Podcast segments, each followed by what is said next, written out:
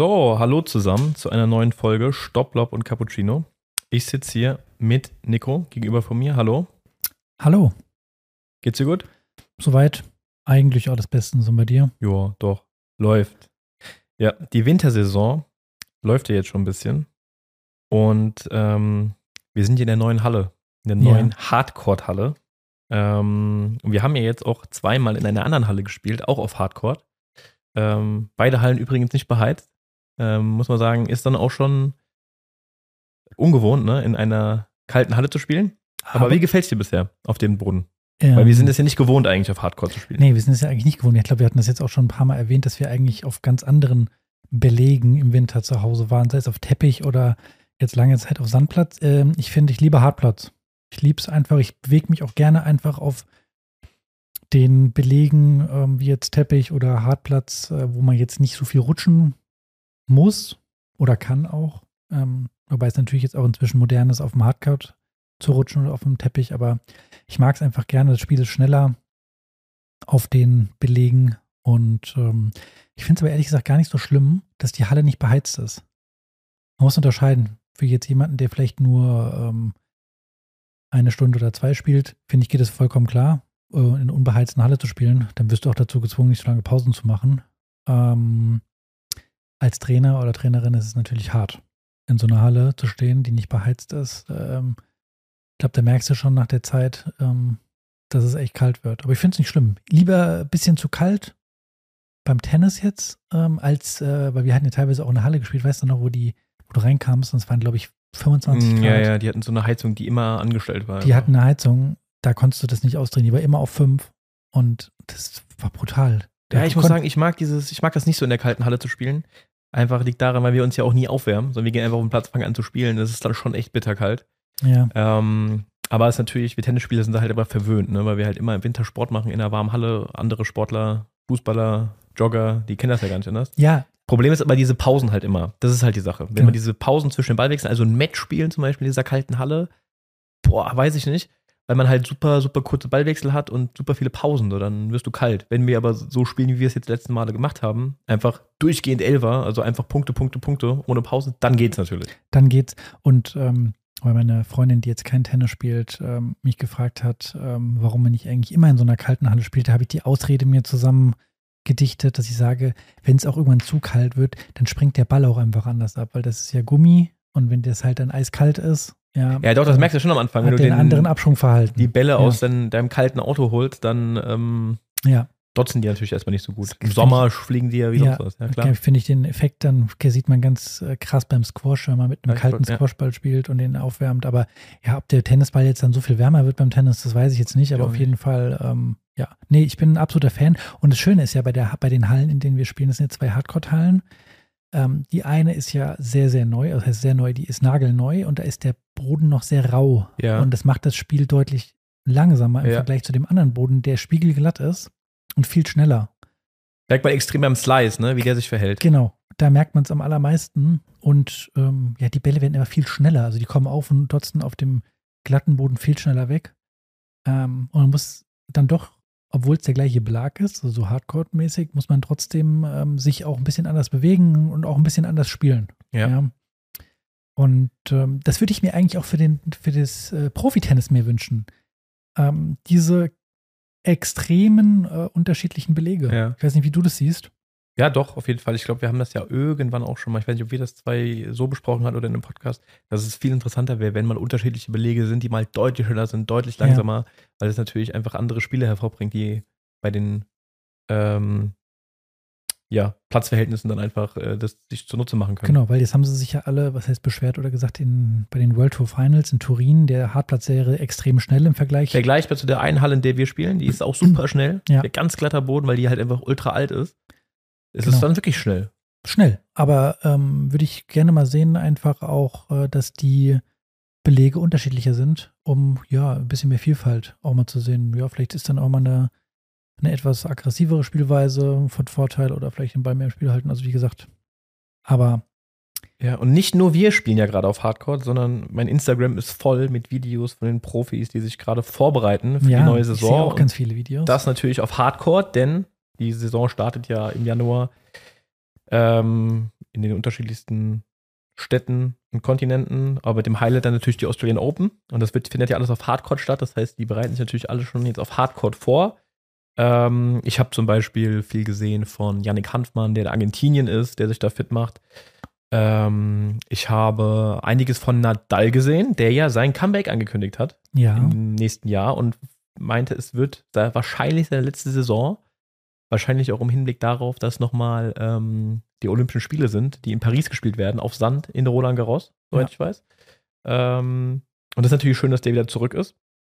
Das habe ich ein bisschen verfolgt. Der trainiert gerade in seiner eigenen Tennis Academy in Kuwait, Kuwait äh, mit einem jungen Franzosen, dem Arthur Fiel, Fields, Der Zweiter wurde bei den Next Gen Finals. Next Gen Finals jetzt gerade Genau. auch. Genau. Genau. Ja. Und ähm, ansonsten, was sehe ich denn noch so? Von Wawrinka habe ich einiges gesehen. Von ähm, Dimitrov habe ich einiges gesehen. Rone habe ich auch ein bisschen was gesehen. Genau. Genau. Ja, es ist schon krass, dass die ähm, im Endeffekt, äh, die Saison ging jetzt so lange.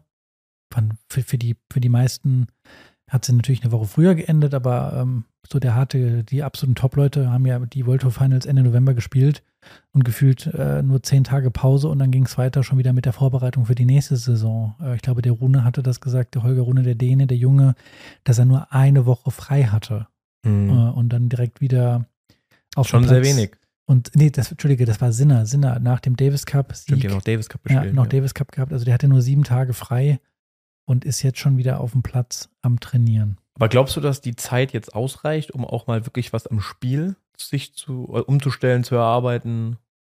Hm. Oder ist es zu wenig Zeit? Schwierig.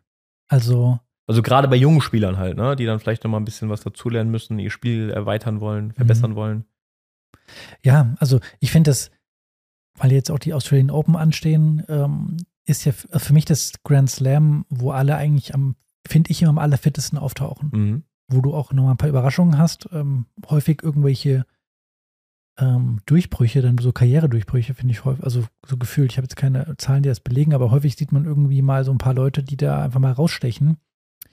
Ähm, ob man jetzt die Zeit hat, so viel an seinem Spiel zu arbeiten, das glaube ich nicht, weil es geht ja schon äh, an Silvester eigentlich schon wieder los mit ähm, den World Team Cups, die es da gibt und dann die ersten Turniere ähm, in, in Australien, die Vorbereitungsturniere auf Australian Open, die ja dann Mitte Januar, glaube ich, beginnen schon. Also viel Zeit zum Experimentieren bleibt nicht. Ich glaube, das ist ein Prozess, den du das ganze Jahr über machen musst. Ja, das ist krass, hat sich auf jeden Ja. Fall da geändert. Was ich immer krass finde, die Spieler, ähm, die sind ja jetzt dann meistens schon irgendwie in Dubai oder Kuwait oder irgendwo in Miami, wo es warm ist, weil die sich natürlich auch an die Wetterbedingungen gewöhnen müssen. Also ich bin Richtig, ja auch mal nach ja. Australien geflogen und da brauchst du wirklich Zeit, um dich dran zu gewöhnen. Ja. Zeitverschiebung und natürlich Temperatur. Du kannst nicht einfach bei 40 Grad plötzlich dann äh, spielen, die sind ja jetzt im Hochsommer dort.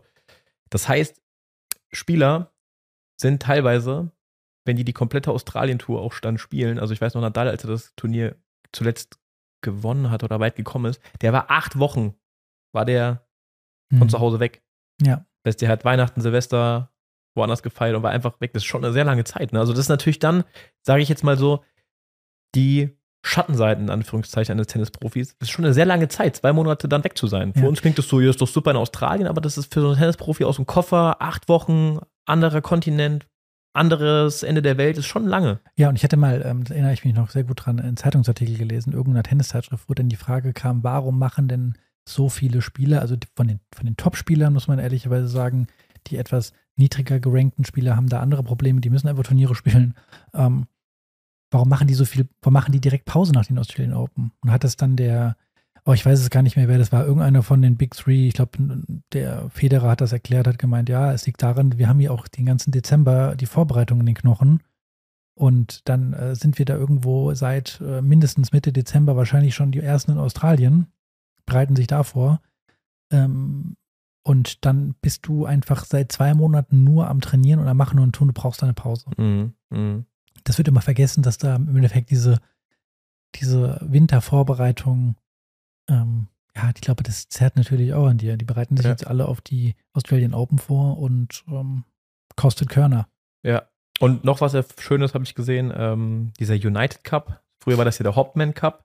Ja. Äh, mittlerweile heißt es, glaube ich, United Cup, oder? Oder ATP Cup, ich weiß nicht genau. Ja, es gibt, also ich Oder bin steig da gerade auch nicht so durch, genau. Ich weiß nicht genau, jedenfalls auch wieder mit, ähm, Männern und Frauen in einem Team und ich habe gesehen, die, das deutsche Team wurde bekannt gegeben. Dabei sind Zverev, Kerber, Tatjana Maria. Ach, Kerber feiert ihr Comeback. Ja. Ach, schön. Und ich weiß nicht, wer bei den Männern noch dabei ist. Ähm, Ich glaube, Matera und als Ersatzspieler, Doppelspieler, Kai Wenelt. Ah, Der wird jetzt vielleicht vielen nichts sagen. Der steht, glaube ich, aktuell so 550 in der Welt und in Doppel relativ weit vorne. Da war ich selbst überrascht, unter den ersten 150 in der Welt. ja. Das ist nämlich einer hier aus ähm, unserer Region, ähm, den wir auch aus Ju Jugendtagen kennen, häufiger schon gegen ihn gespielt.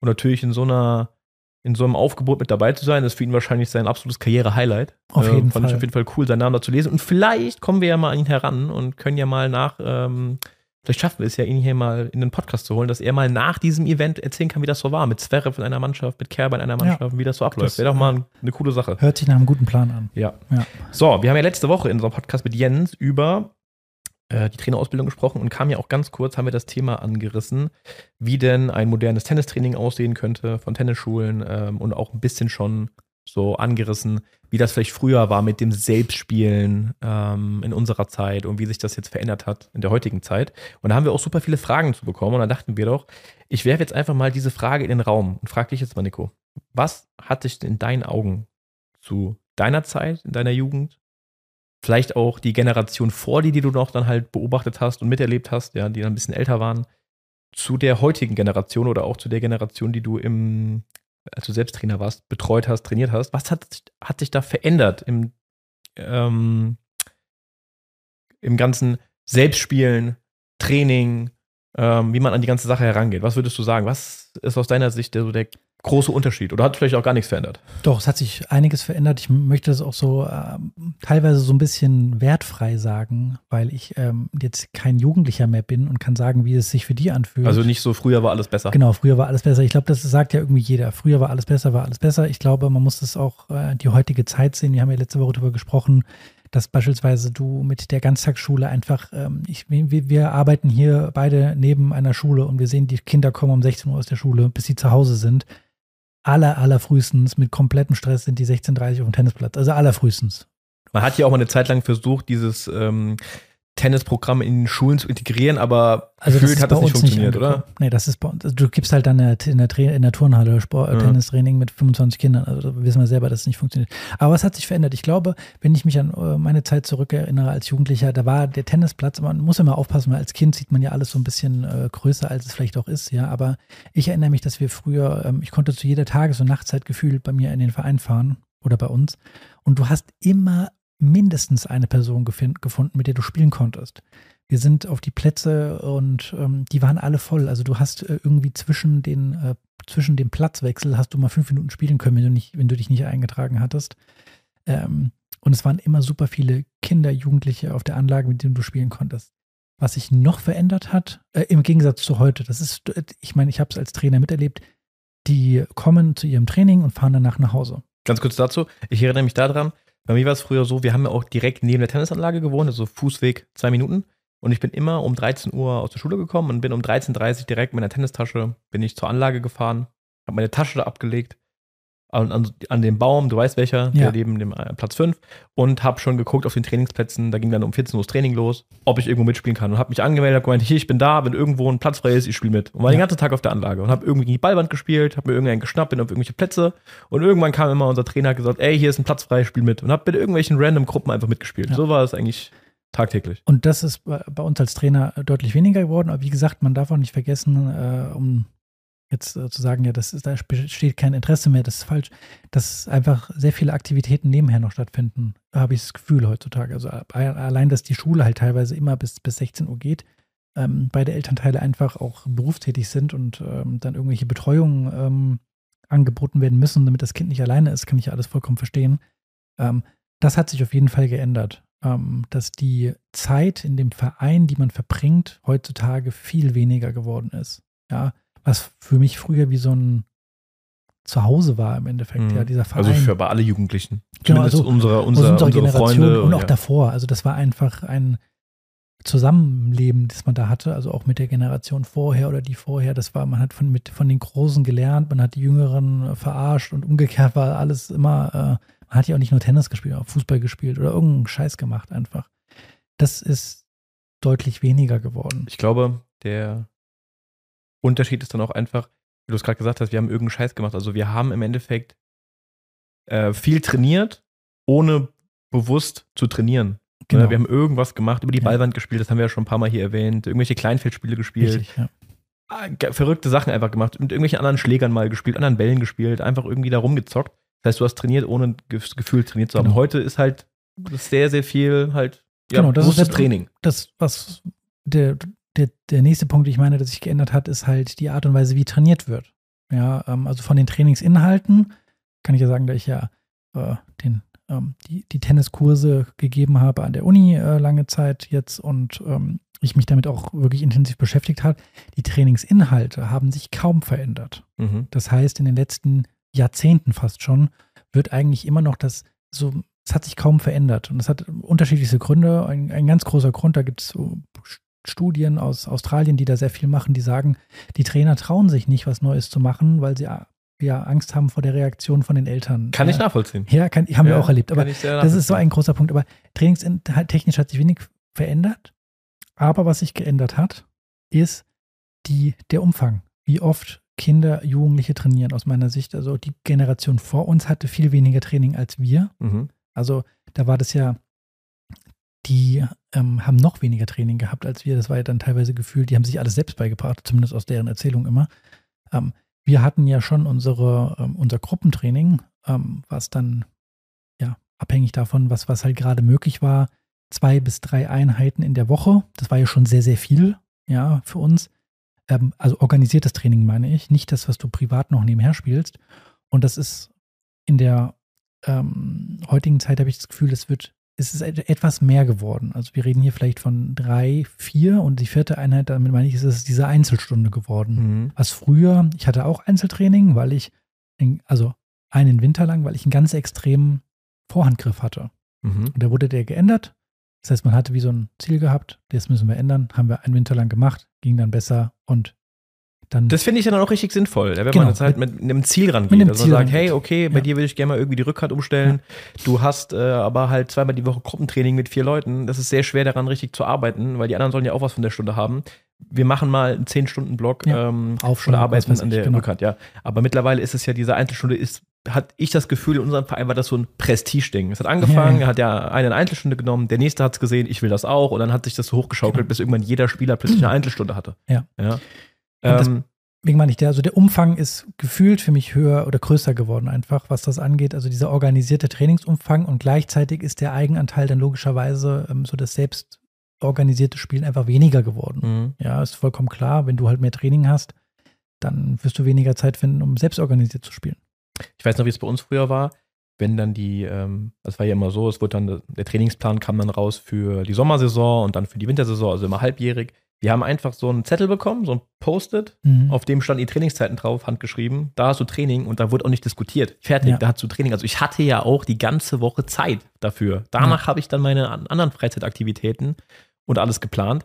Aber das war klar, ich warte erst ab, bis ich meine Tenniszeiten habe und dann gucke ich, ja. wann kann ich den Rest machen. Und ich konnte, also ich konnte da immer. Mhm. Wir haben es ja als Trainer selbst miterlebt. Wir haben dann irgendwann selbst die Trainingspläne äh, gemacht oder da mitgeholfen. Wie kompliziert das war, diese Einschränkung der Zeiten von allen Spielern und Kindern ähm, da irgendwie äh, einzubringen ja. und dann einen gescheiten Trainingsplan zu erstellen.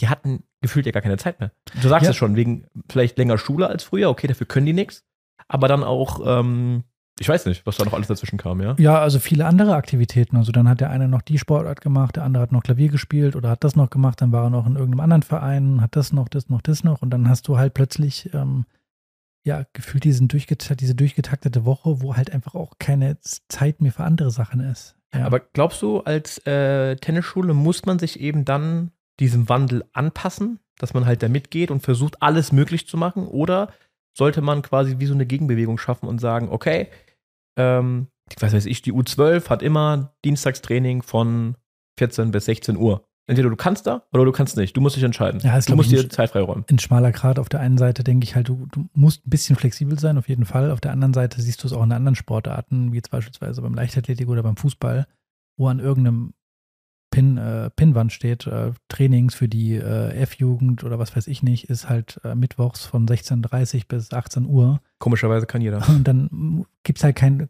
hast ja andere, keine andere Möglichkeit, Ja. was willst du machen? Du musst halt Ja. dann da hinkommen. Ja. Ja.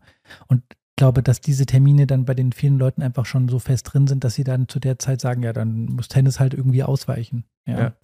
Ähm, ich denke, ein gewisses Maß an Flexibilität muss man mitbringen, aber du kannst, das ist Quatsch, wenn du versuchst, auf jeden einzugehen. Das funktioniert Mhm. ja auch Ja, das ist ein nicht. schmaler Grad, du sagst es. Ganz, ganz schwierig. Ähm, und hatten wir auch immer mega Diskussionen. Ja.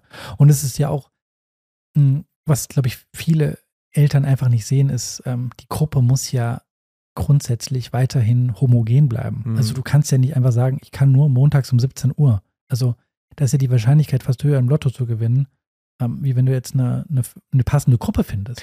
Teilweise habe ich es erlebt, dass in kleineren Vereinen, wo es jetzt vielleicht eher so, sagen wir mal, Breitensport, Hobbytraining angeboten wurde, dass die Trainer da, was das angeht, auch schon resigniert haben. Da hast du Gruppen gesehen, die waren völlig heterogen ähm, und hast dich aber mit dem Trainer mal unterhalten. Das war nicht, dass der das nicht gecheckt hat Ja. und ähm, äh, einfach nicht gesehen hat, dass das überhaupt nicht zusammenpasst und er hat einfach gesagt, ey, ich habe einfach keine Lust, mit den Eltern zu diskutieren. Ja, ich habe ihnen gesagt, das Kind kann um 17 Uhr kommen, ich habe die perfekte Gruppe für das Kind, aber die bestehen drauf, die wollen um 16 Uhr kommen. Irgendwann sagen die halt, ey, dann komm einfach, mir ist es jetzt einfach egal. Ja, du- hast du die wildesten Sachen ja auch gesehen. Ein ein 17-Jähriger, der kurz äh, davor ist, mit dem Auto schon fast zum Training zu kommen, spielt dann mit äh, zwei Elfjährigen. Ja, also solche Sachen habe Ja, hab ich ja, erlebt. ja. Ja. und das ist natürlich, äh, das bringt keinem was. Ja. Also das, der, das zerstört ja die ganze Gruppenharmonie Ja. irgendwo. Ja. Du hast es eben angesprochen, früher war einfach auch mehr los auf der Anlage, das ist mein Eindruck auch. Also wir wundern uns ja jetzt immer, wenn wir so in der Ferienzeit, vor allem Sommerferien, auf die Tennisanlage gehen und wir haben wirklich eine schöne Anlage, die ist immer leer. Du Ja. findest immer einen Platz, ist das gar kein Problem. Und früher, in meiner Erinnerung, war da einfach immer viel los. Ähm, außerhalb der Ferienzeit, also in der ganz normalen Schulzeit, kommt natürlich dazu, dass die Medenspiele, vor allem die Jugendspiele, unter der Woche stattgefunden haben. Und das hat natürlich auch dazu beigetragen, dass einfach immer was los war. Mittlerweile ist es alles aufs Wochenende ausgelegt. Und, und ich glaube, dass wir halt einfach auch, ähm, ich meine, wir sind, haben Tennis gelernt äh, in den 90er Jahren. Das ist halt die absolute Tennis-Boom-Zeit gewesen, wo du halt einfach, also ich meine, es ist ja nicht so, dass da müssen, also muss ich mich ja selber auch äh, zurückerinnern, dass ich ähm, das immer alles aus kompletten Eigenantrieb gemacht habe. Das wäre jetzt auch gelogen, weil ich hatte ja von meiner Mutter äh, oder von unserer Mutter hatte ich die ganz klare Ding, hey, wir zahlen dir hier zwei, dreimal die Woche Training, das kostet also ein Heidengeld.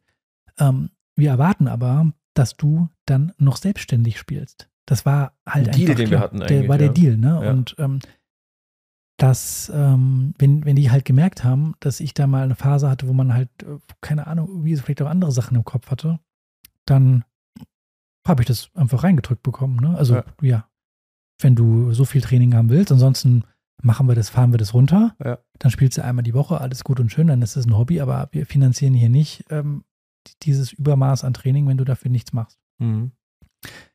Das ähm, war bei uns, bei mir früher so, ob das heute bei äh, der Generation so ist, das, ich tue mir mal schwer, einfach zu sagen, das, das ist nicht mehr so, aber ich, ich sehe es ganz genauso wie du, ist, ähm, wie oft ich im, im Sommer außerhalb der Trainingszeit, sei es mit den Ferien, klar, Urlaub, pipapo, aber es sind ja nicht alle gleichzeitig im Urlaub oder vielleicht haben auch alle zu, fahren zu auf den Urlaub. Die Anlage ist leer. Und das ist ja halt, das beobachtest du natürlich auch in anderen Vereinen. Ähm, und ja, wir leben halt gerade, Deutschland ist jetzt, hat keinen Tennisboom, äh, so wie es in den 90er Jahren war oder ist. Ja, also das ist halt nicht der, der Fall. Aber ich glaube, vieles ist auch Hm. früher einfach daraus entstanden, dass halt einfach kein Angebot da war. Also hätten wir früher nach einer Einzelstunde gefragt, das wäre in unserem Verein gar nicht möglich gewesen, weil die Trainer gar keine Zeit dafür hatten. Oder auch irgendwelche. Es gab zwei Camps in den Sommerferien. So mittlerweile, wenn du in den guckst in Tennisschulen, es wird zu jeden Ferien wird, werden Tenniscamps angeboten. Also es ist ein richtiges Geschäft entstanden. Ja, Und natürlich ist es so, dass halt Eltern dann sagen, mein Kind braucht sich ja nicht zum Tennis verabreden, ich melde es einfach im Camp an, das ist super betreut ja, es gibt Mittagessen. äh, Mittagessen und das hat Training und das wird schon viel besser sein, wenn es sich selbst verabredet. Aber wir natürlich als Trainer wissen, dass es manchmal besser ist, ein Kind ist auf sich alleine gestellt oder spielt mal selbst, weil es viel mehr Eigenmotivation braucht, als in irgendeinem Camp dann zu sein und wird wieder, sage ich jetzt mal so, so böse klingt, bespaßt, ja, und muss nur kommen und äh, wird dann durch den Tag geführt so. Ähm, dass es natürlich am Ende des Tages viel mehr lernt, wenn es auch mal selbst ähm, auf den Platz geht. Und das haben wir auch beobachtet. Wir haben ja immer versucht, unsere Kinder im Training zu animieren, spielt doch mal selbst. Ihr müsst mal selbst üben. viele haben das ja auch dann, muss man sagen, einige haben es auch gemacht, die machen das auch bis heute. Das sind auch genau die, die wir heute noch auf der Anlage sehen, Ja, äh, im Damen-Herren-Bereich, die Spaß haben zu spielen, ne? die Ja. immer noch äh, mit Freude spielen, weil die auch in der Jugend viel selbst gespielt haben. ja, die das Fieber einfach gepackt hat. Die haben da Leidenschaft entwickelt. Genau. Ja. Viele haben wir aber auch beobachtet, die dann mal selbst gespielt haben und du hast gesehen, die haben gar keinen Spaß, weil die gar nicht wussten, wie es funktioniert. Ja. Die wussten nicht, wie man miteinander einfach mal sich verabredet und spielt. Die haben das nicht gelernt. Wir mussten es denen richtig zeigen, hey, das macht man, wenn man sich verabredet und spielt. Ja. Die Genau. kannten das einfach Wie nicht. so ein angeleitetes, äh, überwachtes Selbstspielen, ja. Und ein weiterer Punkt, ähm, der mir irgendwann mal bewusst wurde, man hat sich natürlich auch viel mit den Tennisschülern unterhalten, man hat ja auch zu denen dann, zu, nicht zu allen, aber zu einigen sehr enge Verbindungen, dass man viel auch aus deren Privatleben jetzt mitbekommt und erzählt so, ah, wie läuft's in der Schule und was machst du so in deiner Freizeit? Also hast du ja schon sehr einen engen Kontakt teilweise zu denen, vor allem wenn man die halt zwei, dreimal oder viermal die Woche sieht, ja. Ähm, das, ich habe irgendwann festgestellt, dass man gegen einen Gegner konkurriert, gegen den es ganz schwer ist zu gewinnen. Und das, oh, ich war, weiß, kommt. das ich. waren diese, diese, ja, im Endeffekt Computerspiele. ja. Ja. Also, was man dazu sagen muss, wir haben ja auch in unserer Jugend extrem viel gezockt, Computerspiele gespielt und äh, Auf nächtelang durchgezockt in den Sommerferien und Auf ähm, jeden Fall. Trotzdem war es bei mir aber so, dass ich genauso viel Bock auf Tennis hatte. Ich Ja, habe halt beides gemacht. Ich, und das ist Die Schule hat drunter gelitten. ist das war, was, ich- was Angebot- drunter gelitten hat. Aber nicht mein Tennis. Ja, das Angebot ist natürlich deutlich größer geworden mit den Jahren. Also ähm, du kannst ja im Endeffekt auf deinem Handy heutzutage die geilsten Spiele spielen, ohne dass du merkst, dass das ein Handy ist, so ungefähr. Und Mhm.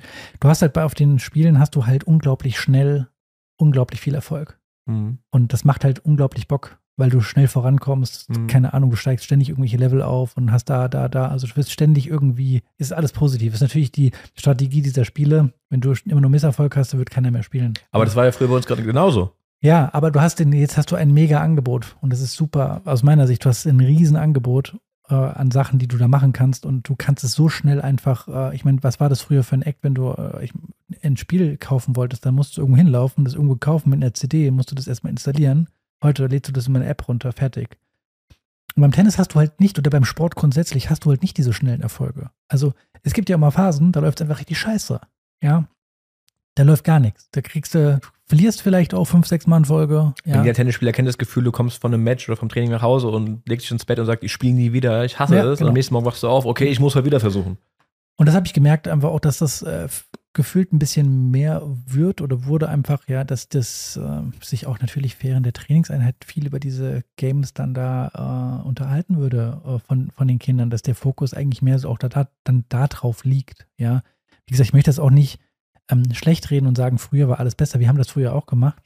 Ja, ich glaube einfach, dass äh, wir so in der Generation waren, in der das gerade kam und noch nicht so attraktiv war. Also ich weiß noch, das erste Mal, als ich Playstation, ges- Playstation gespielt habe, ja, ich weiß es noch ganz genau, da war die Grafik so beschissen, er hat gar keinen Bock gemacht, das Mhm. zu spielen. Ja. Ja.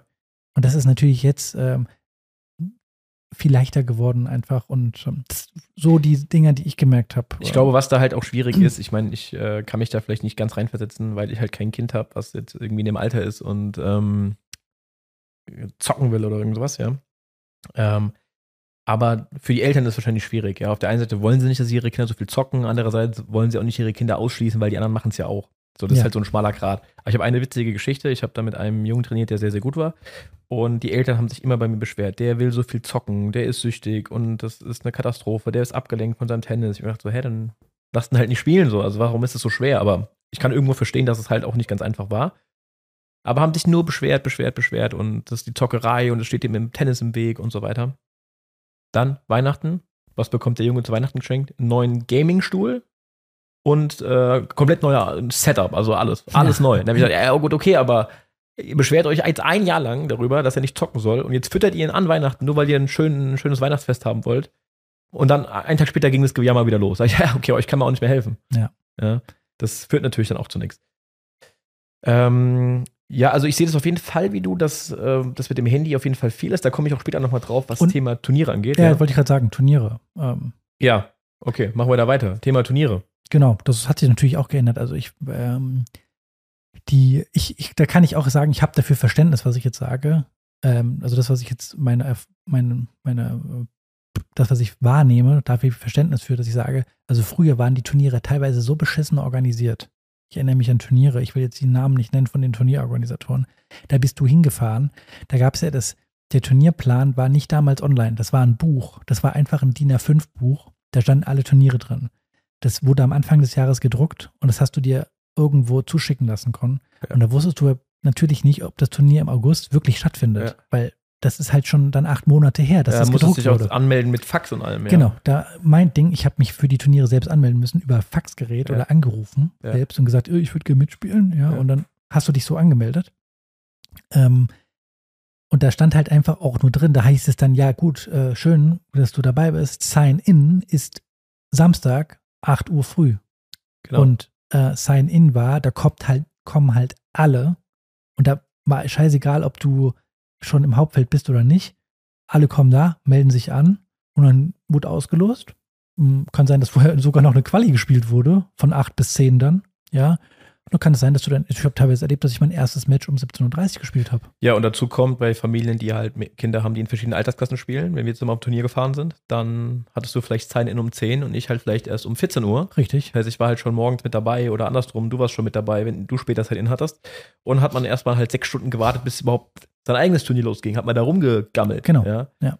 Und ähm, wir sind auch früher, das sehe ich auch heute nicht mehr so viel, immer in so Gemeinschaften gefahren, was ich super cool fand. Also wir hatten so Ja. eine Truppe von fünf, sechs Spielern oder vier, fünf Spielern und da ist immer ein Elternteil gefahren und hat alle mitgenommen und die haben sich abgewechselt, die Eltern, und man ist gemeinsam gefahren. Richtig. Das sieht man heutzutage gar nicht mehr. Ja. Also das ist ja auch so, du kriegst heutzutage halt dein, was ja auch gut sein kann, du kriegst deine Spielzeit, ähm, keine Ahnung, du spielst um 12 Uhr, steht im Internet, du gehst zum Spiel, spielst, haust wieder ab.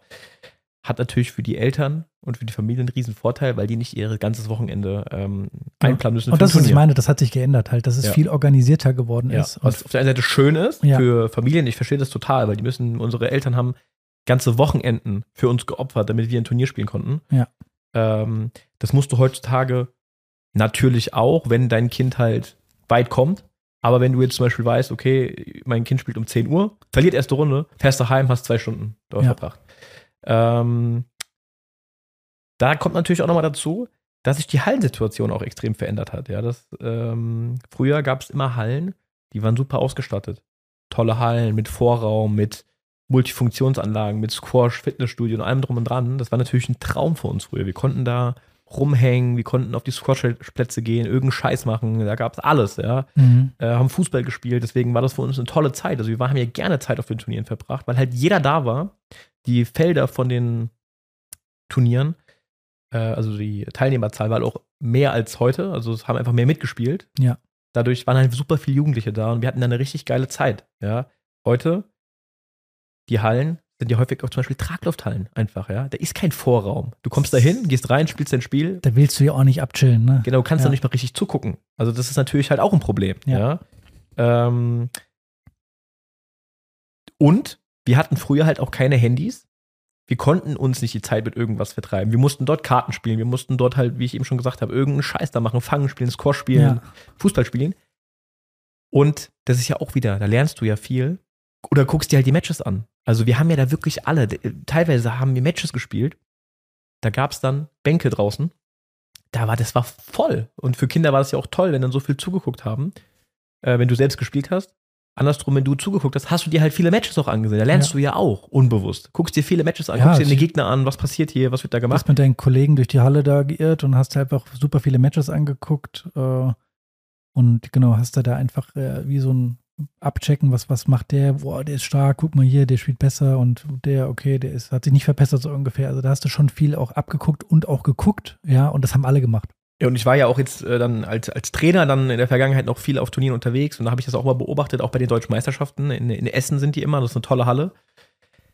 Da siehst du die Kinder halt alle dann irgendwo in der Ecke hocken mit ihren Handys, die gucken sich keine Spiele an. Ja. Ja, wenn die da rumlungern müssen, für die ist es eigentlich nur nervig oder eigentlich, naja, was heißt nervig? Also eigentlich geil, weil sie hocken am Handy und zocken.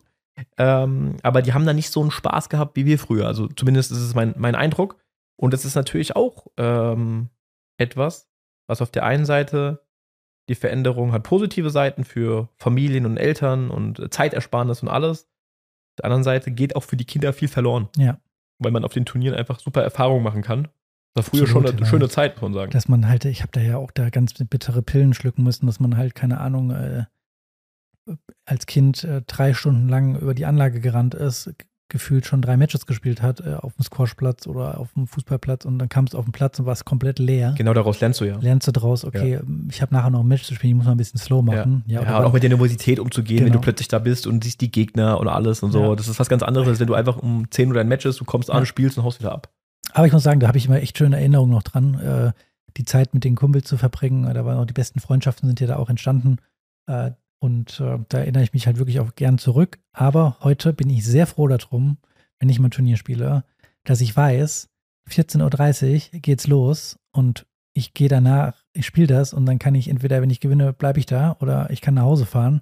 Wir profitieren auch davon, ja. Ja, ich sag's dir ganz ehrlich, da bin ich jetzt inzwischen auch froh drum, weil ich, ich brauche es halt nicht mehr. Ja, genau, also, genau. Aber trotzdem im Nachhinein natürlich mit der Erfahrung weiß man, dass halt den Kindern das natürlich schon viel bringt. Ja. Es ist einfach so.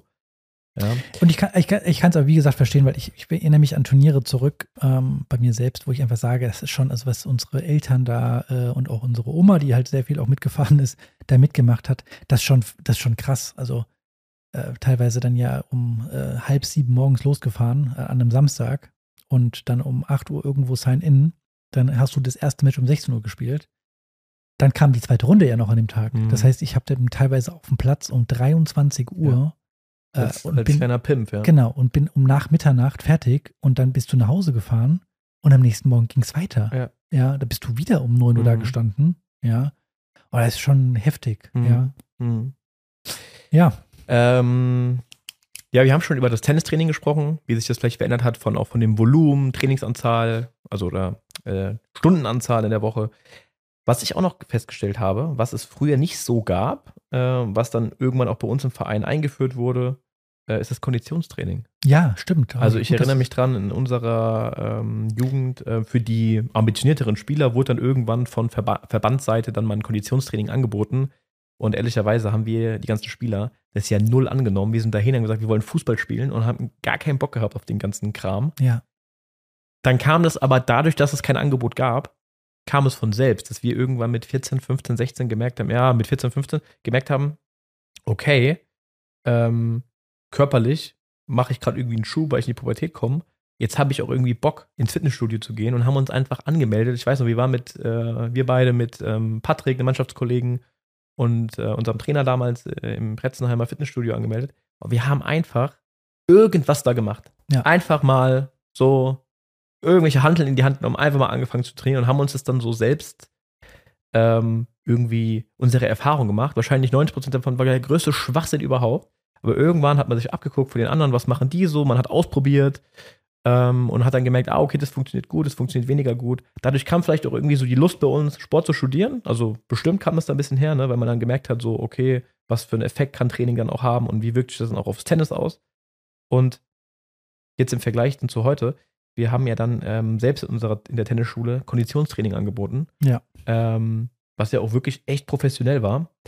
Ähm, was den Kindern sicherlich geholfen hat. Ja, eine tolle, tolle Ausbildung, was das angeht. Aber auch da hat man gemerkt, die waren zwar fit und konnten die Sachen gut machen, aber die waren nicht in der Lage, dann auch für sich selbst etwas zu machen. Also das, das geht halt dann leider verloren. Genau, die dir.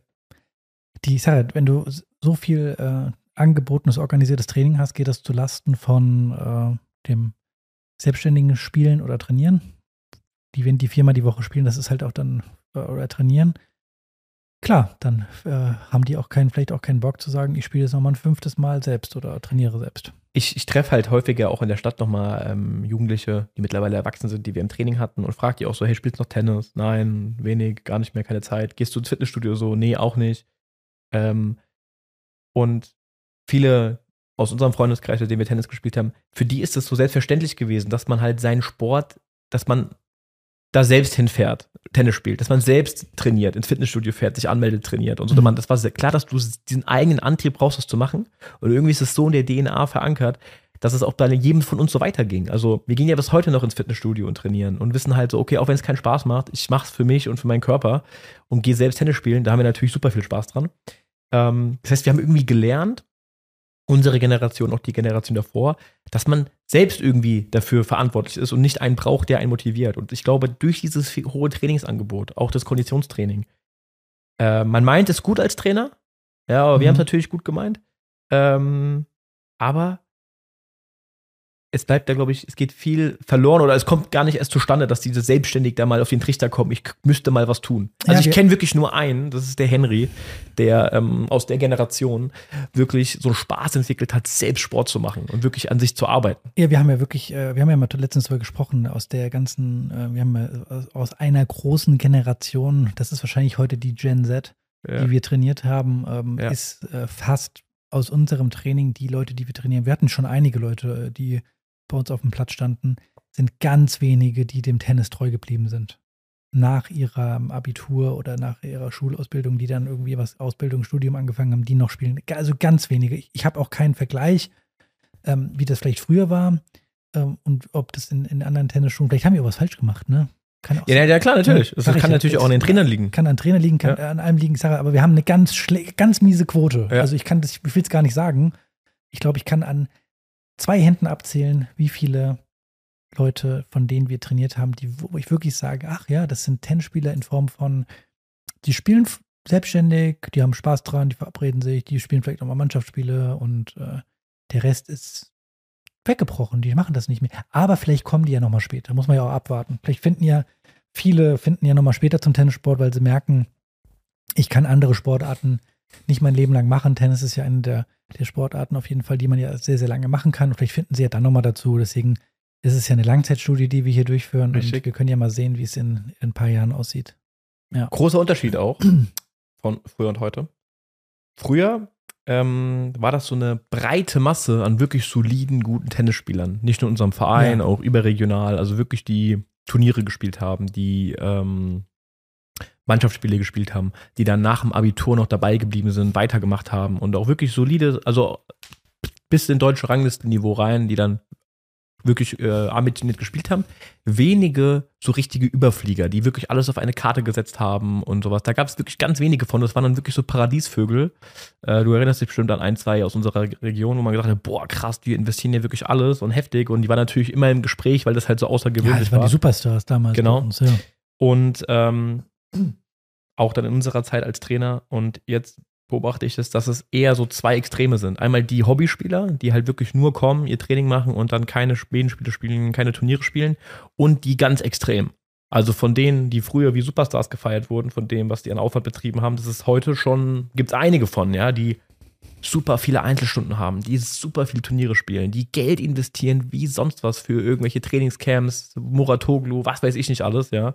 Äh, das war früher undenkbar. Also diese Schere ist extrem Ab, äh, das, da. Und diese Mast, diese, diese, diese, ähm, dieses Zwischending, so wie wir ich uns auch beschreiben würde, ja, ähm, davon gibt es halt ganz wenige. Das Ja. haben wir auch in der Oberliga be be beobachtet, in der Liga, in der wir im aktiven Bereich über zehn Jahre gespielt haben. Es haben, kamen kaum junge Spieler nach. Und das ist, ähm, da kann ich sagen, dass diese Beobachtung auch andere Vereine gemacht haben, andere Trainer, mit denen ich mal gesprochen habe oder wir gesprochen haben, dass sie die gleiche, das gleiche Ding haben. Dieses Training wurde immer professioneller und organisierter. Das heißt, äh, wie du es gerade angesprochen hast, es gab ein, eine, eine Zweiteilung auf der einen Seite diejenigen, die sehr, sehr, sehr viel gespielt haben und welche, die halt wirklich nur einmal die Woche kamen, wo das ja, man vielleicht auch sagen muss, das war eine nette äh, Beschäftigungstherapie, ist jetzt mal ganz böse gesagt. Ja, aber mit aber- einer Stunde Tennis in der Woche, da ja, wirst du es halt, ist ja immer zu schwer, um das richtig zu lernen, ja. keine Chance. Also sind wir ganz ehrlich, Ja. kenne keinen, der das mit einmal die Woche, nur einmal die Woche Tennis, äh, der das vernünftig hingekriegt hat. Und das ist deutlich äh, auseinandergegangen. Also dieses äh, zwischen, ich bin mega professionell äh, und ähm, die Leute, die das halt irgendwie nur so, keine Ahnung, irgendwie, ich bin irgendwo angemeldet im Sportverein, das ist, ist die, das Phänomen beobachten nicht nur wir, sondern haben, haben ganz viele Trainer, habe ich das von denen gehört. Ja. Mhm. Und es spiegelt ja irgendwo auch ähm, die, ähm, die Rangliste, sozusagen die Tennisrangliste, spiegelt es für mich ja auch immer wieder. Also du hast ja da teilweise einen, wenn man auf die Jugendrangliste guckt, früher, also jetzt vor, vor, vor fünf, sechs Jahren noch, du hast ja da vorne bei den Top-Leuten, da denkst du wirklich, das sind Tennisprofis. Also die sind ja so perfekt mit allem drum dran und mit äh, Training, mit Personal Trainer und hier und da und der eine Physio und gefühlt schon Mental Coach und was weiß ich nicht alles und denkst du, wow, was, was, was, krass, ja, Mhm. wo, wo, wo will man das noch, an welcher Stellschraube kann man da nochmal Mhm. was steigern, was drehen, ich weiß gar nicht wo. Ähm, und dann hast du halt dann hinten dran äh, irgendwie hinterplatzierte Leute, die haben das einfach nur äh, ja, lang nicht so professionell betrieben. Also auch schon da, bei den wirklich Guten hast du diese Schere, finde ich, nochmal geht mehr auseinander. Mhm. Also es gibt Leute, die haben, wie du sagst, die haben da unfassbar viel ähm, Energie investiert und es wurde sehr, sehr professionell. Mhm. Sehr professionell. Mit X Trainern und wie auch immer. Ja. Was ich inzwischen glaube, einfach gar nicht äh, gut tut. Und man muss einfach auch mal sagen, also das ist ja eine Entwicklung in, in, äh, in Sport Deutschland. Ähm, wir sind ja in ganz, ganz wenigen Sportarten sind wir Spitze. Ja. Ganz wenigen Sportarten sind wir Spitze und das ist ja einfach ein System, äh, ein Systemproblem irgendwo. Ähm, wie bilden wir unsere Sportler aus? Ja, ähm, wir haben halt in jeder, jede Kommune hier macht sein eigenes Ding, was Sport angeht. Und ähm, ich glaube einfach, dass äh, das auch dazu führt, dass es dann plötzlich irgendwo dann Leistungszentren gibt und dann muss das immer alles professionalisiert werden und wie auch immer. Aber es wird teilweise zu früh gemacht und ähm, nicht zur richtigen Zeit. Und irgendwie habe ich das Gefühl, man, die, wir lernen alle nicht draus. Ja, und auch, ähm, ich meine, wir haben es ja auch beobachtet, dass halt die meisten, die halt dann so ein krasses Trainingsprogramm dann gefahren sind, auch bei, bei uns im Verein, das waren natürlich auch alle Familien, die auch das nötige Kleingeld hatten. Das ist ja korreliert ja ganz stark. Ja. Kohle und, ähm, Und Anzahl an Ringen. Man hat fast den Eindruck, man kann sich sozusagen ähm, Leistung erkaufen.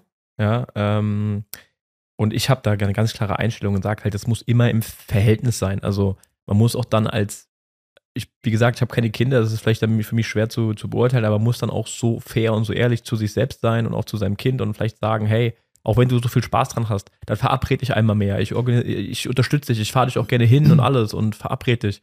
Aber wir müssen die Kirche im Dorf lassen. Du brauchst nicht zwei Einzelstunden die Woche und dreimal Conny-Training, ein Physio und ein Mentaltrainer.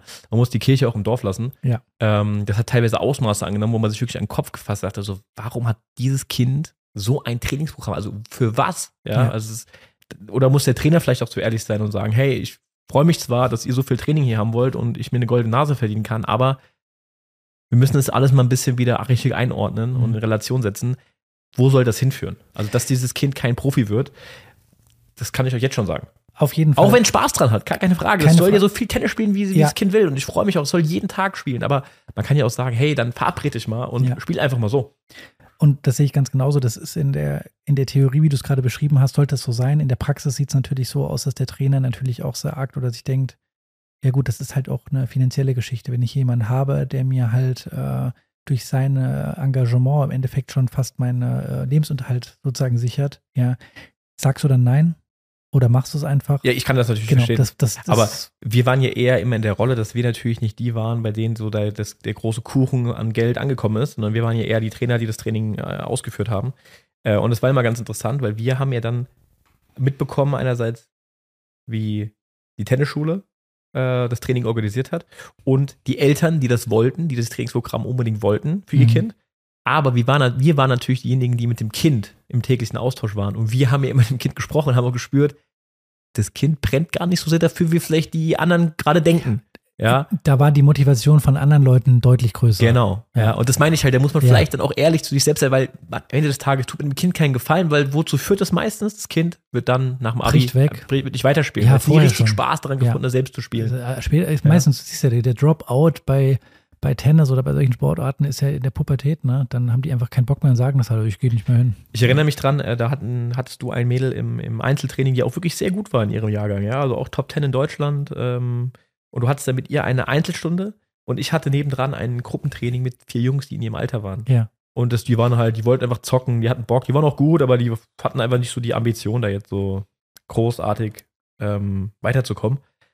Sie hat aber nur die Augen auf den Platz gehabt, weil die es so lustig fand und wäre so gerne dabei gewesen. Die Ja. hatte gar keinen Bock auf ihre Einzelschule, die wollte einfach dabei sein. Und ich glaube, manchmal sollte man vielleicht dann auch mal auf das Kind eingehen, weil ich kann von mir selbst sprechen. Ich habe früher, ich war untrainierbar, sage ich jetzt mal, einfach weil ich keinen Bock drauf hatte, eine Einzelstunde zu machen und an der Technik zu arbeiten. Ich wollte einfach zocken und ich habe teilweise mit äh, Spielern trainiert, die wahrscheinlich deutlich schlechter waren. Aber mir hat super viel Spaß gemacht, mit denen einfach zu spielen und ich bin dankbar im Nachhinein, dass man mich einfach gelassen hat. Ja. Dass ich einfach ins Training kommen konnte und konnte mit denen einfach eine Stunde lang irgendwelche Games zocken und Mhm. haben da irgendeinen Scheiß da gemacht. Ich hatte so viel Freude daran. Und es war allen egal, wer jetzt hier der Beste ist. So, ich habe einfach Spaß gehabt. Und am Ende des Tages hat es uns allen was gebracht. Ja. Ja. Auf jeden Ähm, Fall.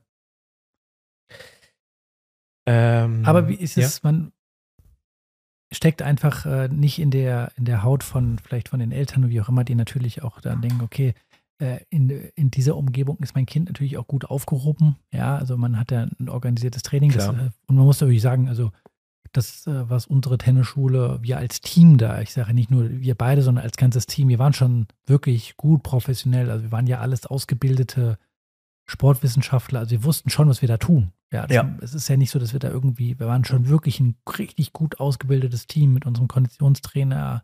Wir hatten äh, ähm, eine, eine Ballschule von einer Trainerin, die das ähm, wirklich gut gemacht hat, ähm, ausgearbeitet hat und alles. Also das war schon sehr, sehr, sehr professionell. Das, ich kenne wenige Tennisschulen, die so professionell waren.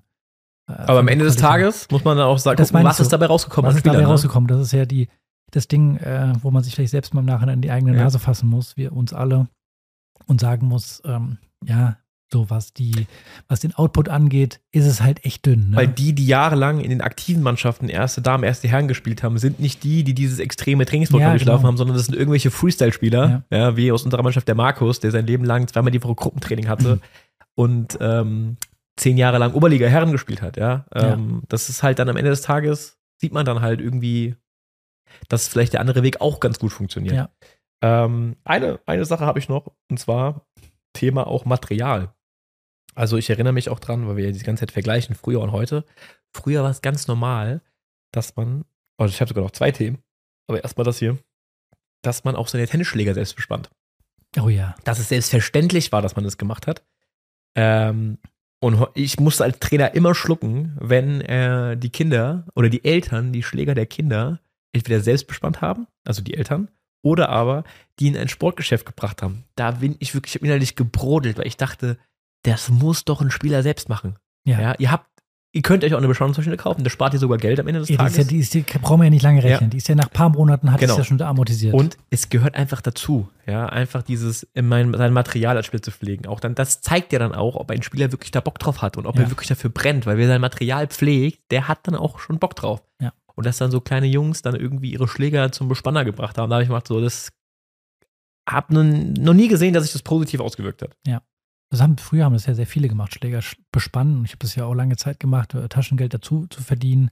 Deswegen hasse ich es wahrscheinlich heute umso mehr. Ich mache es ich mach's trotzdem bei mir noch selbst. Leider nicht mehr. Du nicht, ich schon, weil ich zu Voll geizig zu voll bin. geworden. Äh, ich sage auch, dass einfach den, den Luxus zu haben, ähm, spontan äh, einen frischen Schläger zu Gut, haben. das kann ich auch noch machen. Ja, du kannst, klar, du hast ja, Ja. noch deine Maschine und wie auch immer, aber da gebe ich dir recht. Ähm, also ich, ich, ich finde es einfach finanziell krass. Also wenn ich mir überlege, ähm, ich habe als, wenn ich wirklich viel gespielt habe, vielleicht war damals das, die Seite, das Material der Seiten nicht so toll. Ich habe mindestens einen Schläger in der Woche Seite kaputt gehauen. Und wenn ich da jedes Mal 10 Euro oder 12 Euro ich meine eigene Seite gehabt hätte, äh, habe ich ja gehabt, oder hätte ich den Schläger einfach nur zum Spannen abgegeben, 12 Euro pro Schläger und das mal vier, äh, in vier Wochen, dann sind das ja also mal mindestens 40 Euro, die du nur ausgibst für Schläger bespannen. Und äh, das ist schon eine Menge Geld auch.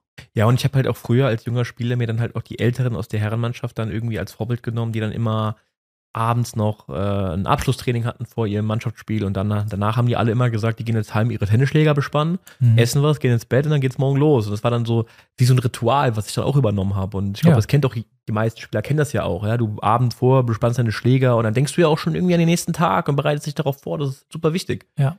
Das sind alles so Sachen, das, man nimmt den Spielern, indem man die vielleicht als Eltern, die super unterstützen will, will es den wegnehmen und sagen, ha, da hast du Zeit für was anderes. Man nimmt denen aber auch ein Stück weit diese Eigenverantwortung weg, was gar Ja, nicht gut ist. Man hat ja auch dann sehr viel experimentiert. Also man, man seine Schläger selbst bespannt und hat gedacht, okay, ich will das Ganze ein bisschen beschleunigen und äh, ziehe vielleicht mal vier Seiten gleichzeitig durch. Hast dann gemerkt, oh Mist, das Ding ist trampolinweich äh, und hast gemerkt, ah, wie ist es eigentlich mit dem Trampolin zu spielen? Hast mal härter bespannt, mal weicher bespannt, hast irgendwelche Seitenmixes ausprobiert.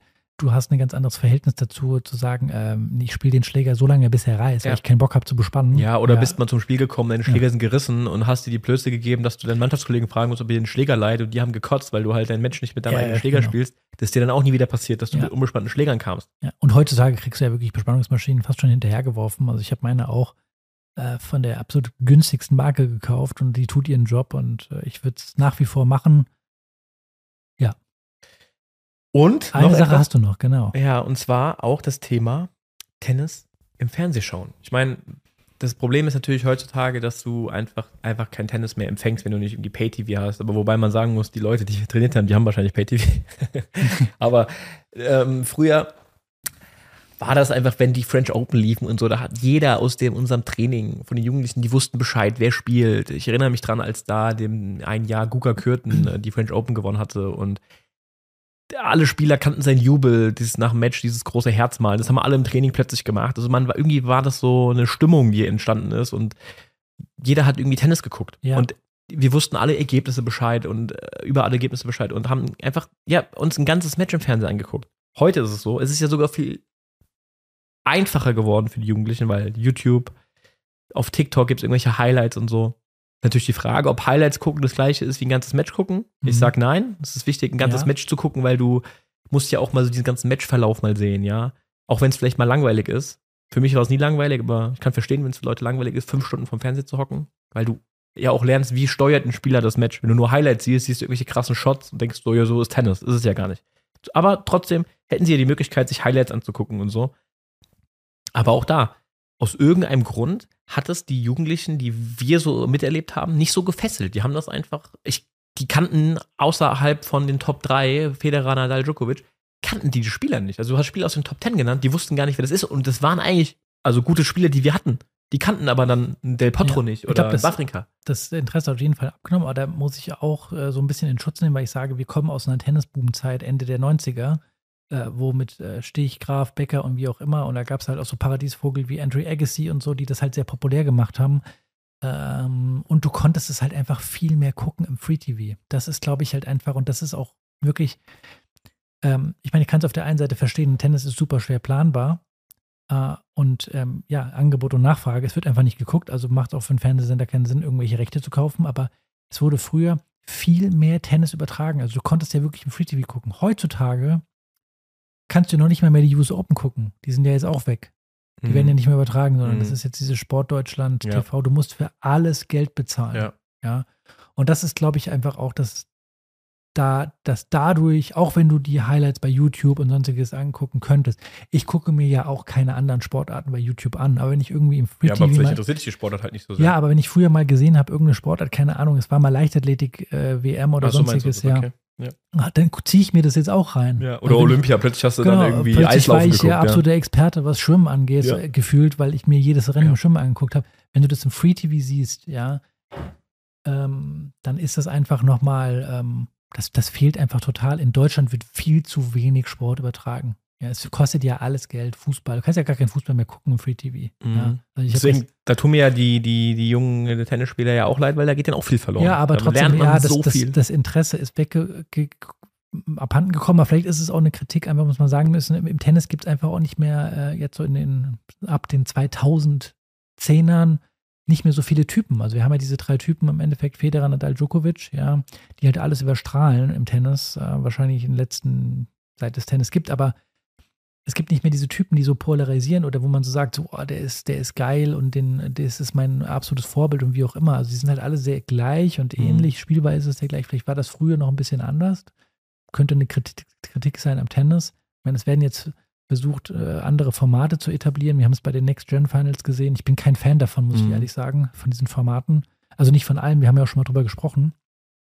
Ähm, ein paar Sachen würde ich ändern, aber ähm, es muss irgendwo, ähm, vielleicht hat sich das auch die gesellschaftlich geändert, dass die Interessen da einfach anders geworden, äh, anders sind und äh, man konkurriert natürlich einfach heutzutage gegen Twitch und YouTube-Streamer, Mhm. ja, ähm, die ähm, einen ganz anderen Hype erfahren. Mhm. Und ähm, Mhm. dann ist ein Tennisspieler, Ja, keine klar. Ahnung, wie der Yannick Sinner halt vielleicht, ja, Gab für uns auch nicht so viel Angebot nebendran. Wir Ja. waren froh, wenn wir ein Tennismatch im Fernsehen gucken konnten. muss man das auch einfach sehen, dass die, äh, die Zeiten sich da wirklich geändert haben. Total, komplett anders. Also ich meine, fängt ja schon damit an, dass du heute, wenn ich wollte, an meinem Handy ähm, all- alles mir reinziehen könnte, was ich wollte. Ja, wenn ich dafür bezahlen muss. Ich glaube, muss bezahlen. Aber das war ja früher French Open, konntest du nur zu Hause gucken, äh, Fernseher und ähm, hast im Endeffekt dann den ganzen Ja, Tag- gut, aber aus dem Grund denke ich mir, dann kann man sich ja auch dann ganz einfach mal Highlights angucken. Aber das Interesse ist halt ja, sehr wenig da. Ich kenne nur einen aus dem Training, der wirklich immer Bescheid wusste, mit dem man sich gut austauschen konnte über Highlights, was passiert ist und so. Da gab es einen, ja. der Daniel, der immer Bescheid wusste. Ansonsten Wer hast du einen gefragt? Hast du French Open geguckt? Und so, hä, was? French Ja. Open? Laufen die gerade? Keinen Plan hatten die. Ist auf jeden Fall weniger geworden. So, Nico, abschließend. Abschließend. Ähm, Vergleich früher heute. Was war besser? Ähm, ich bin kein Fan davon, äh, Generationen zu vergleichen. Auch jetzt, wer war früher der bessere Tennisspieler, Sampras oder heute Djokovic, ist völlig, völliger Quatsch. Das ist einfach eine andere Zeit. Es ist einfach eine andere Zeit gewesen und ähm, die, äh, ich erinnere mich gerne an meine Jugend zurück. Ähm, das Einzige, also das, ich erinnere mich, ich habe eine tolle Tennisjugend gehabt. Also das Schönste, was ich würde es sofort nochmal machen. Mhm. Ganz genauso. Ja. Äh, würde ich sagen, äh, beam mich zurück und wir machen es nochmal. Ich würde es nochmal durchleben wollen. Es war eine geile Zeit. Man kann das, glaube ich, man, ich bin da kein Fan von äh, Generationen zu Mhm. aber was auf jeden Fall, und da lege ich die Hand für ins Feuer, fehlt, ist einfach dieses Selbstspielen, ähm, selbst das Engagement zeigen, das fehlt total und das war früher besser, als es heute ist. Mhm. Das war einfach besser, als es heute ist. Und ähm, kann ich immer nur an jeden jungen Spieler appellieren, macht es. Ja, ihr, durch das, durch das ist organisierte Training, ihr habt wahrscheinlich alles tolle Trainer zu Hause, aber ihr lernt auch mal viel mehr, wenn ihr euch selbst damit auseinandersetzt. Und das ist, das war früher besser, als es heute ist. Okay, und was ist jetzt so deine Aussicht? Vielleicht nochmal ganz kurz, ähm, weil du vorhin meintest, so, ähm, dass ja auch gerade einfach in Sport Deutschland generell da nicht so genau ein Plan dahinter ist, wo das, wie gute Sportler entstehen. Jetzt aber speziell auf Tennis. Wie siehst du jetzt so die Zukunft einfach da? Mal ganz kurz. Glaubst du, dass sich das ins da wieder hin entwickelt, dass Nein. vielleicht dann oder wird es noch ich- extremer werden? Nein, ich- ich kriege das mit. Also ich muss ehrlich sagen, ähm, ich verfolge das Tennis jetzt schon so lange und auch den, ähm, ja, wie das der Deutsche Tennisbund macht. Und da wird immer gesagt, ah, wir haben hier das und die Initiative und das machen wir und das machen wir. Wir müssen ganz ehrlich sein, dass wir äh, für eine Tennisnation, die so groß ist, dass wir wirklich in der Spitze, in der absoluten Weltspitze, ja, mit unserem System, ja, sind wir ganz ehrlich, gescheitert sind. Ja, wir sehen bei den Next Gen Finals keine deutsche Beteiligung.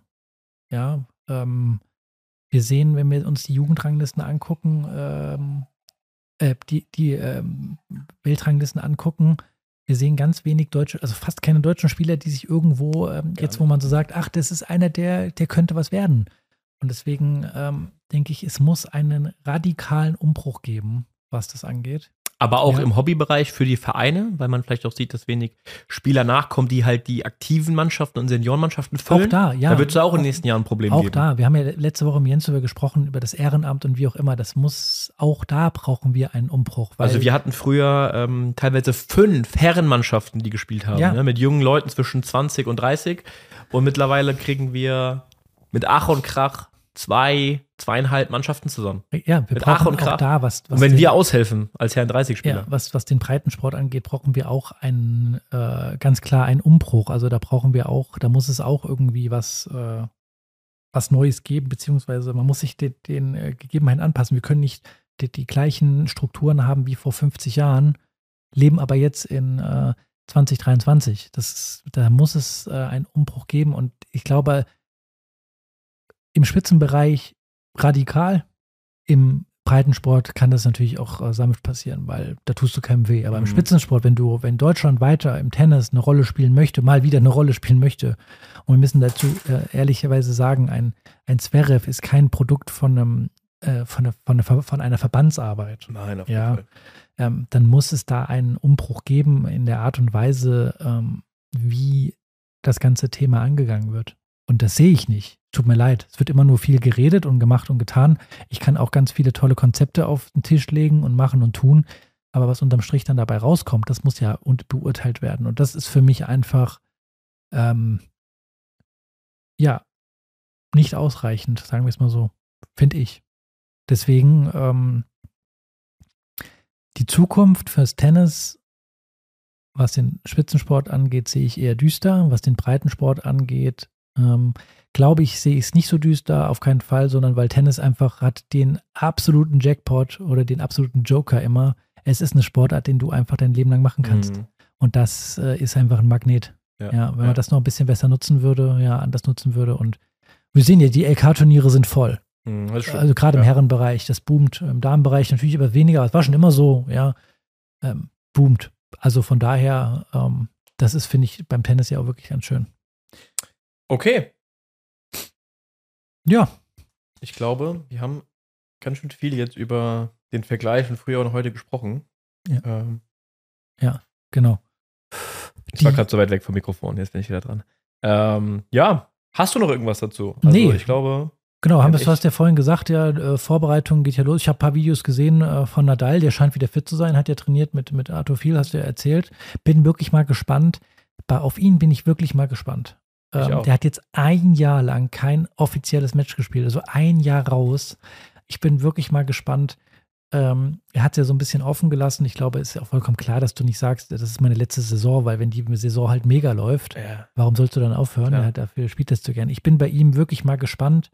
Ähm, Ich wage mich bei ihm gar keine Prognose abzugeben, weil jedes Mal, wenn ich gesagt habe, ah, das geht nicht, das ist unmöglich, ist er hingegangen und dann ist der, der Penner ist ins Finale gekommen irgendwo. Ja, ich glaube, man darf niemals gewonnen. sagen, äh, das schafft Nadal nicht, Ja. weil der hat es jetzt immer geschafft. Der ja. schafft das und ich, ich bin wirklich mal gespannt, ähm, wie er abschneidet und ich bin, ich freue mich wirklich auf die neue Tennis-Saison einfach, äh, weil ich, äh, ich habe ähm, immer die Hoffnung, dass einfach mal wieder ein paar mehr neue Gesichter kommen. Aber Und kommen auch, trotzdem, es kommen viele junge Spieler nach, es wird echt interessant, glaube ich. Ja. interessant, aber ich glaube trotzdem, äh, eine Person oder ein Spieler ist nach wie vor im Herrenbereich Nonplusultra, das wird Djokovic. sein. ja, auf jeden Fall. Der wird Ja. das auf jeden Fall noch dominieren, da bin Genau. ich bei dir. Gut, das Gut. war's für heute. Vielen Ähm, Dank Und Fürs Zuhören. gerne. Ähm, wir also dir hören fürs Sprechen uns, und euch fürs Zuhören. Genau, und wir hören uns äh, bald, bald wieder. wieder. Macht's gut.